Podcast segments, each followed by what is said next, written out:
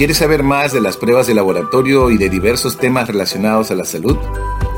En este podcast conocerás más del mundo de la medicina de laboratorio y de sus profesionales. ¿Deseas unirte a esta comunidad de habla hispana?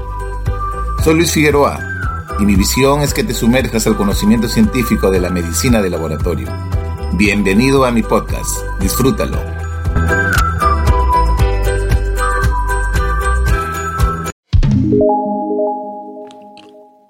Hola y feliz día para todos.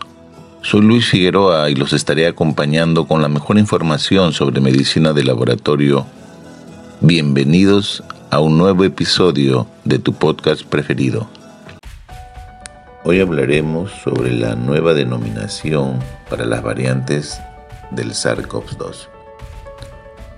El 31 de mayo de 2021, la Organización Mundial de la Salud anunció nuevas denominaciones simples, fáciles de decir y recordar para las variantes que más preocupan del SARS-CoV-2 utilizando las letras del alfabeto griego. Estas denominaciones se eligieron después de una amplia consulta y revisión de sistemas y nombres potenciales. La OMS convocó a un grupo de expertos del mundo, incluidos expertos en nomenclaturas y denominación taxonómica de virus, investigadores y autoridades nacionales. Los nombres científicos pueden ser difíciles de pronunciar y recordar y son propensos a ser informados de manera errónea. Como resultado, las personas suelen nombrar a variantes según el lugar donde, se fueron, detectadas, lo que resulta a veces estigmatizante y discriminatorio. Para evitar esto y simplificar un poco las comunicaciones, la OMS alienta a las autoridades nacionales, a los medios de comunicación y demás a adoptar estas nuevas denominaciones. La Organización Mundial de la Salud clasifica las variantes en dos grandes grupos relacionadas a su impacto en la salud pública. Son las variantes de preocupación y las variantes de interés. En relación a las variantes de preocupación, estas variantes demuestran que están asociados con uno o más de los siguientes cambios y estos cambios en realidad están relacionados al impacto con la salud pública mundial. Las tres características son aumento de su transmisibilidad o generar un cambio en la epidemiología del COVID-19 o aumento de su virulencia o cambio en la presentación clínica de la enfermedad o disminución de la eficacia de las medidas sociales y de salud pública o de diagnósticos, vacunas y tratamientos. En este sentido, las cuatro variantes de preocupación son la alfa, la beta, la gamma y últimamente la delta.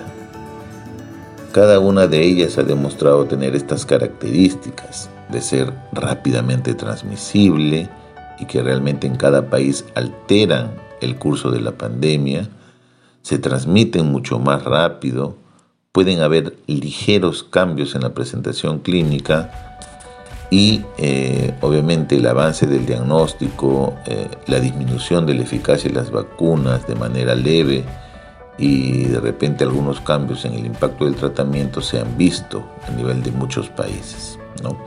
Como saben, la, denominación alfa es eh, en relación a la primera variante de importancia, en este caso de preocupación que apareció en el Reino Unido, la beta es la de sudafricana, la gamma la brasileña y la delta la india. Pero como muy bien dice la OMS, lo ideal es denominarlas de acuerdo a sus denominaciones actuales, alfa, beta, gamma, delta. En este momento, por ejemplo, la variante, la variante delta es la que está tomando mayor protagonismo por su mayor capacidad de transmisión comparado, por ejemplo, con la variante alfa.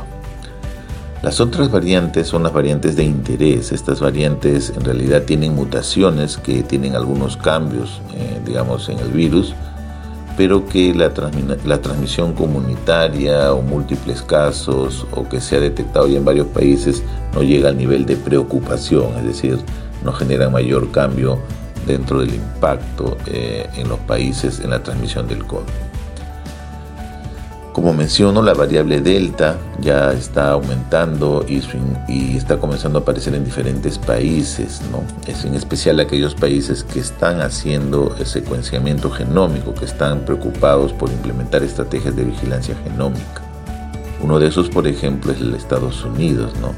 Ya se está viendo que esta variante puede comenzar a convertirse en la variante dominante en ese país y a medida que continúan los esfuerzos por vacunar a toda la población de la forma agresiva como lo están haciendo en los Estados Unidos, hay que tener cierto cuidado. Esto fue declarado por Anthony Fauci, que es el líder en, digamos, en llevar todas las estrategias en el sistema de salud americano. Él declaró que la variante Delta ahora conforma más del 6% de los casos de los virus secuenciados en los Estados Unidos y es una situación como la que tenía el Reino Unido, ¿no? Por lo tanto, no deben permitir que pase eso en los Estados Unidos. En el Perú, por ejemplo, acaba ya de eh, superar su segunda ola de manera catastrófica con un futuro escenario de la tercera ola, ¿no? más aún con la presencia de una variante Delta, porque ya el Instituto Nacional de Salud está investigando un caso eh, de la variante India, ¿no? de la variante Delta de la COVID-19 en el Perú, así lo informó ya el jefe del Instituto Nacional de Salud, el doctor Víctor Suárez, donde menciona que aparentemente tenemos ya un caso puntual de la variante India o la variante Delta.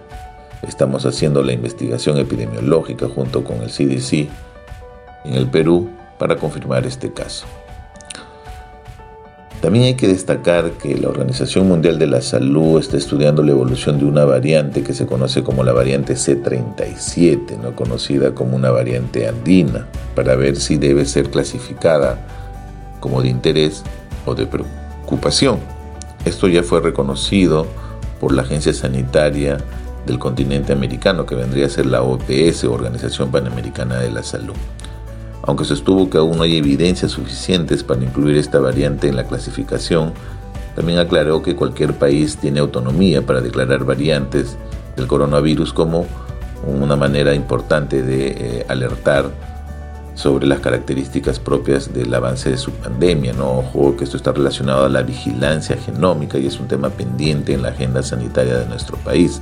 Debemos tener más laboratorios y debemos invertir más en el secuenciamiento genómico.